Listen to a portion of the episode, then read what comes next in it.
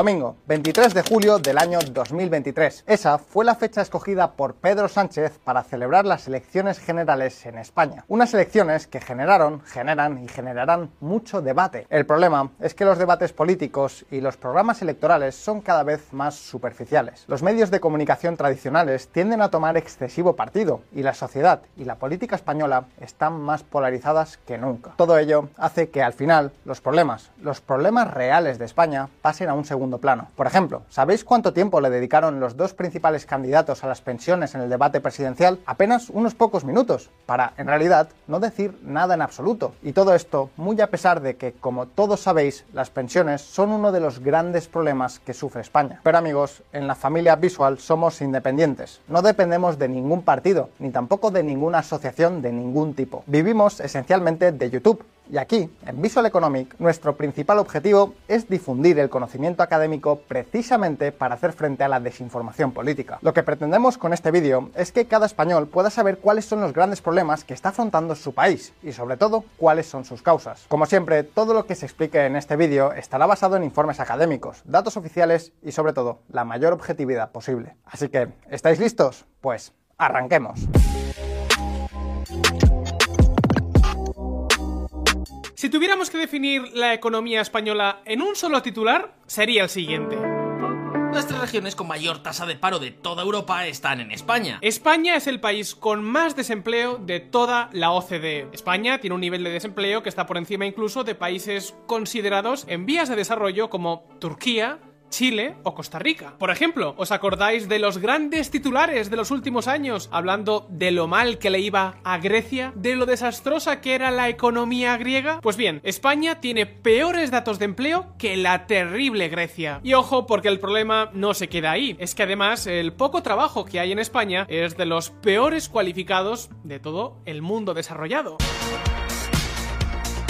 Sin ir más lejos, si abrimos un mapa de Europa donde se muestre el porcentaje de trabajadores en sectores avanzados como el de la ingeniería, veremos que España, y especialmente el sur de España, está en niveles absolutamente deprimentes. Ni siquiera en el este de Europa vemos una situación tan mala. Y a todo esto es posible que en las noticias hayáis escuchado titulares como este. Récord de empleo. España crea 238.000 puestos en abril. A pesar de todo lo que hemos dicho, y según apuntan los medios de comunicación españoles, los datos de empleo del país son mejores que nunca. Todo apunta a que el terrible problema del desempleo español ya ha desaparecido. Sin embargo, como hemos dicho al principio de este vídeo, la información de los medios y de los políticos no suele tener la profundidad que requieren estos asuntos. Y mucho me temo que a pesar de las buenas noticias, el problema del desempleo en España sigue más vigente que nunca. Por una parte, aunque es verdad que los datos recientes de empleo son positivos, lo cierto es que la bajada del desempleo ha sido un fenómeno mundial. El desempleo se ha reducido en casi todos los países y de hecho el problema es que el desempleo en España ha caído mucho menos que en otros países con problemas similares, como Grecia. Así que no, por mucho que nos cuenten, el problema de España con el paro no se ha solucionado. Más bien, el país se ha beneficiado de un viento de cola procedente del exterior. Pero es que aún hay más, porque ¿sabéis quién ha sido el principal creador de empleo en España durante los últimos años? Pues fijaos. El Estado, el gran contratador, un 55% del empleo creado desde la pandemia es público. Ya no es solo que España tenga un problema con el empleo, sino que la mayoría del mismo lo han creado las administraciones públicas.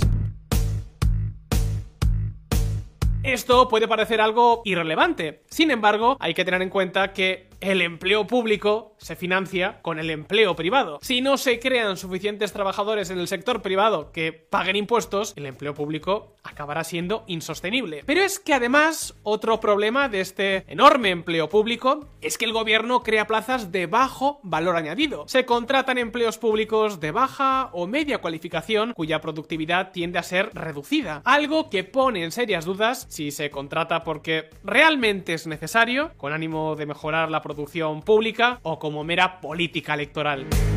Más de la mitad de las nuevas plazas, aproximadamente el 70% en los últimos años, están destinadas a grupos profesionales de cualificación media-baja. Finalmente, otro problema que conlleva que la generación de empleo español dependa tanto del sector público es que existen fuertes indicios de que esto podría perjudicar a la competitividad e innovación del sector público.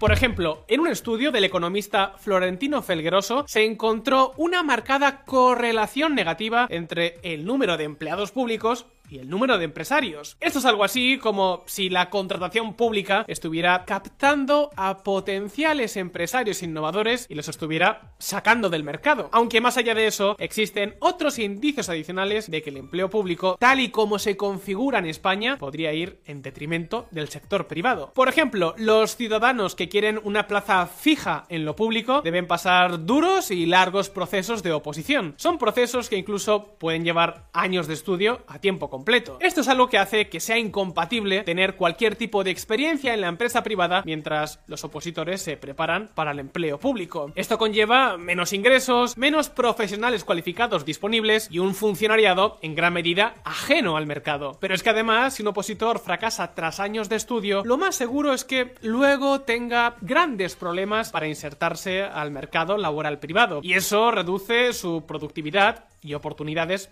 de forma permanente. En cualquier caso, el problema del desempleo es tan solo la punta del iceberg en toda esta historia. Prestad mucha atención. El sangrado productivo. España ha pasado de tener el 1,87% del PIB mundial en 2005 a tener tan solo el 1,37% en 2021. España cada vez pesa menos en la economía mundial, cada vez es menos relevante en la política internacional y cada vez es más vulnerable a los vaivenes geopolíticos. Seamos claros, este país cada vez importa menos. Y sabéis que todo esto tiene un culpable principal, la caída de la productividad. Desde los años 80, la productividad en España se ha reducido estrepitosamente. Esto quiere decir que con el mismo número de trabajadores y máquinas, ahora somos incapaces de producir más de lo que producíamos en los años 80. El problema es que sin productividad los trabajadores cobran poco, las empresas tienen menos margen para crecer y el resultado es que la economía se estanca. ¿Y de quién es la culpa de todo esto? Pues aquí podemos señalar varios culpables. Fijaos. El sistema educativo español es un auténtico desastre. A día de hoy, prácticamente el 30% de los jóvenes de entre 25 y 34 años no tiene estudios superiores a la educación secundaria básica. 3 de cada 10 jóvenes españoles no estudiaron más allá de los 16 años. Y para que os hagáis una idea de lo serio que es esto, en toda la OCDE, tan solo Turquía y Costa Rica tienen datos peores que España. Y claro, el problema ya no es solo que los españoles estudien poco, es que además lo que estudian es de una calidad realmente mediocre. Cuando se hacen pruebas internacionales de, por ejemplo, matemáticas, los graduados universitarios españoles obtienen peores notas que los que solo tienen secundaria en países avanzados como Corea del Sur. ¿Y por qué sucede todo esto? ¿Qué tiene de malo la educación española? Pues, por ejemplo, las escuelas públicas y concertadas, así como las universidades, no tienen casi incentivos a ofrecer educación de calidad. La mayoría del dinero que obtienen los centros educativos, así como el dinero que ganan directivos y profesores, no depende en absoluto de los resultados académicos o laborales de sus alumnos. En ese mismo sentido, tampoco existe una gran competencia de centros privados que les anime a mejorar. Y a fin de cuentas, muchas veces los centros públicos se asignan a los estudiantes en base a criterios geográficos y no tanto en base a las preferencias o necesidades de los alumnos. Conclusión, la conclusión es que muchos colegios acaban siendo guetos ingobernables en barrios relativamente pobres donde abunda el fracaso escolar. España es el país con mayor tasa de abandono escolar de la Unión Europea. Aunque dejando ya de lado la educación básica, otro importante melón en todo este asunto es la educación superior. Las universidades de España son peores de lo que deberían ser. Según el ranking de Shanghai, ninguna universidad española está entre las 180 mejores del mundo. Esto puede parecer poco relevante, pero os pregunto, ¿os imagináis que ningún equipo de fútbol español estuviera ni siquiera entre los primeros 180 del mundo? No os lo imagináis, ¿verdad? Pues con las universidades tampoco debería ocurrir. Sea como sea, los problemas de la Universidad Española van incluso más allá. Fijaos en la siguiente noticia. España bronce en universitarios más sobrecualificados de la Unión Europea. En España, la universidad vale cada vez menos a la hora de encontrar un buen empleo. Los universitarios estudian muchas veces carreras que no les sirven para nada. Y en parte, esto es culpa de que los grados sean muy rígidos y estén muy poco adaptados a las necesidades laborales de los tiempos modernos. Por ejemplo, algo muy frecuente en España es ver grados con poca salida laboral, como el grado de turismo, con muchísimas más plazas disponibles de las que realmente se demandan. Esos grados tienen muchas aulas casi vacías, pero ahí siguen. No obstante, al mismo tiempo, grados con mucho futuro laboral, como el de medicina, tienen muy pocas plazas respecto a las que se demandan y son prácticamente inaccesibles. Y pregunto, ¿no sería más lógico dedicar aulas vacías a grados con más demanda como el de medicina? Pues sí, sería más lógico, pero no se hace.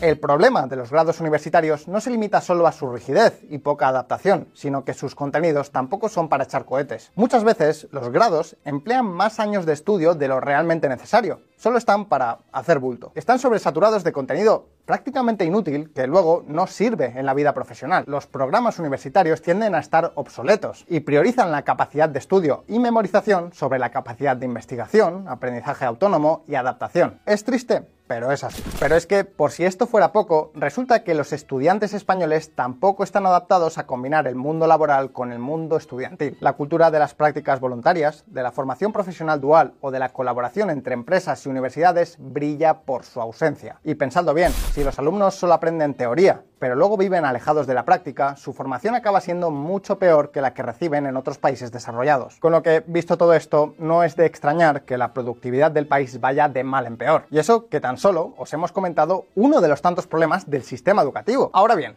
¿Por qué los gestores del sistema de educación español no pueden cambiar? ¿Por qué no pueden hacer que los centros de estudio se adapten más a las necesidades reales? Pues de eso hablaremos en la última sección de este especial de las elecciones. Pero antes tenemos que ir con el segundo gran culpable de la desastrosa productividad de España. Y esto se pone todavía mucho más interesante.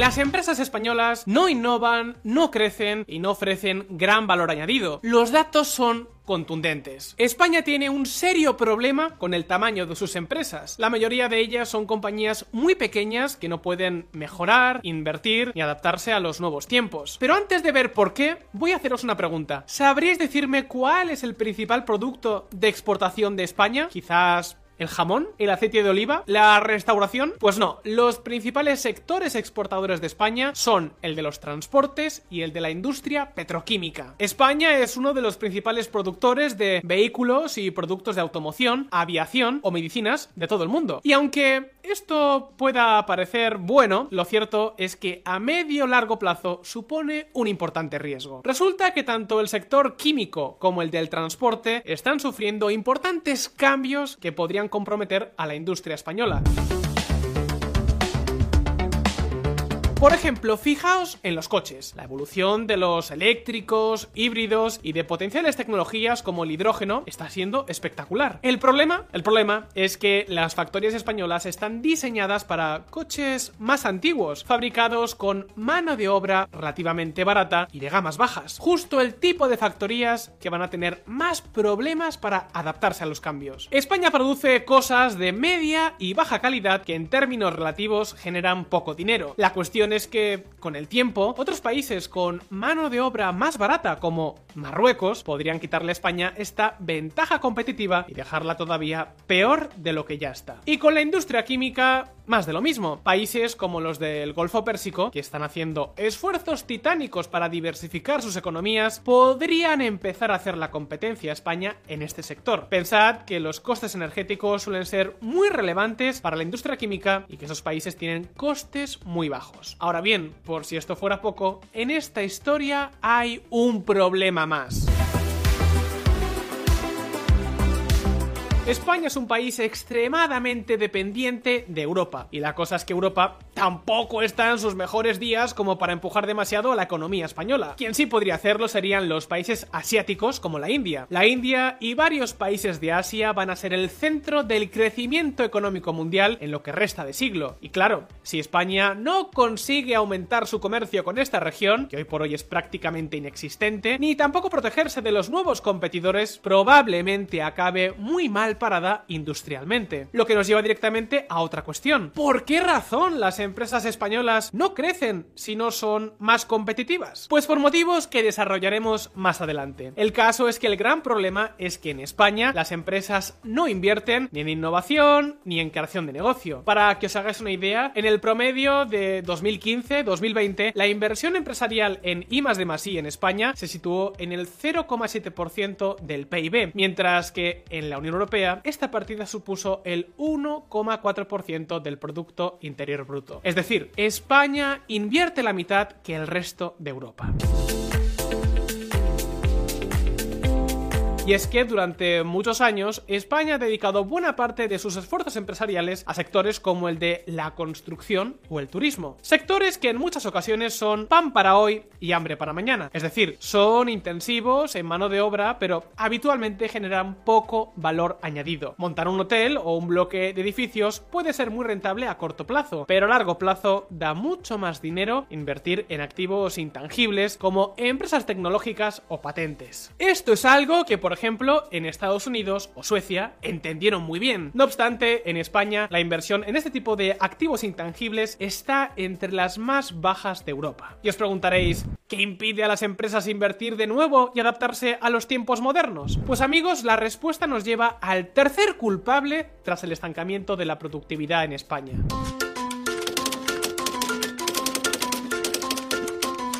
Una economía no puede funcionar sin flexibilidad ni competencia. Las empresas deben poder hacer negocios y hacerlos de forma rápida y sencilla. ¿Y qué es necesario para que eso suceda? Pues lo más necesario es que las regulaciones sean las justas y necesarias, que sean sencillas y que los procesos administrativos sean ágiles. Pues bien, la cosa es que España es un país con una infinidad de trabas burocráticas y regulatorias. El Banco Mundial realiza cada año un ranking llamado Doing Business. En ese ranking se mide la facilidad de hacer negocios en cada país y según el mismo, España está en el puesto 90 en cuanto a facilidad de emprender nuevos negocios, una cifra que está detrás incluso de países como Egipto, Colombia o Senegal. Para que os hagáis una idea, solo en 2021 las administraciones españolas publicaron más de 12.700 regulaciones nuevas. ¿Cómo demonios puede un ciudadano o una empresa estar al día de tanta regulación? Hablamos de regulaciones entre las que se encuentran las limitaciones en los horarios de apertura, limitaciones en periodos de rebajas, largos procesos administrativos para establecer nuevos negocios o incluso prohibiciones explícitas a la competencia. Pero pongamos un ejemplo claro, las gasolineras.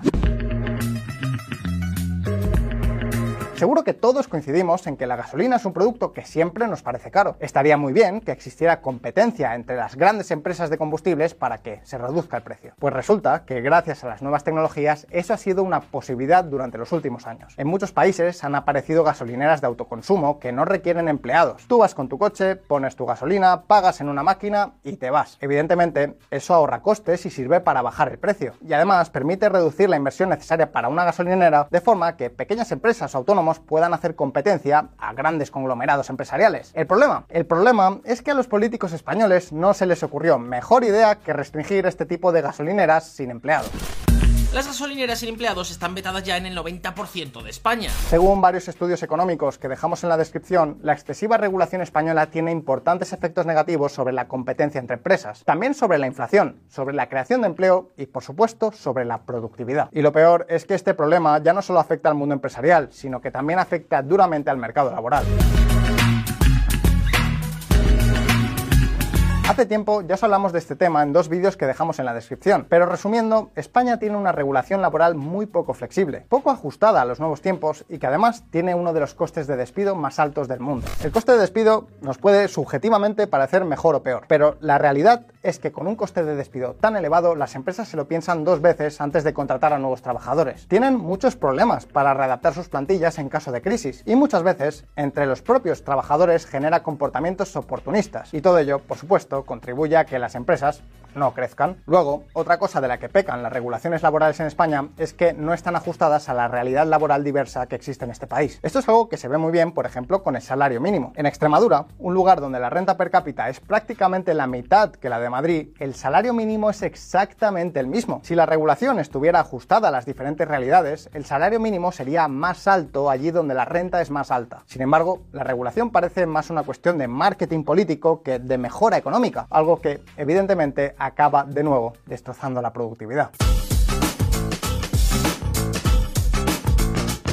Hasta ahora hemos visto dos grandes problemas que azotan a la economía española, a saber, un mercado laboral desastroso y una productividad sangrante. Sin embargo, hay un último problema que podríamos decir que es el origen de los dos primeros. Un problema que además es lo que impide que España pueda avanzar y superar sus dificultades. ¿Queréis saber de lo que estamos hablando? Pues os lo contaremos en el próximo vídeo que publicaremos en Visual Economic. Este vídeo ya se ha hecho lo suficientemente largo, así que en el siguiente os hablaremos de todo ello. Por tanto, si no quieres perdértelo, no olvides suscribirte al canal. Y ahora, si este vídeo te resultado interesante, no olvides darle al botón de like y suscribirte a Visual Economics si es que aún no lo has hecho. Y sobre todo, no dejes de explicarnos lo que piensas en los comentarios. Por nuestra parte, aquí acaba el vídeo y nos vemos en la segunda parte. Un saludo y hasta pronto.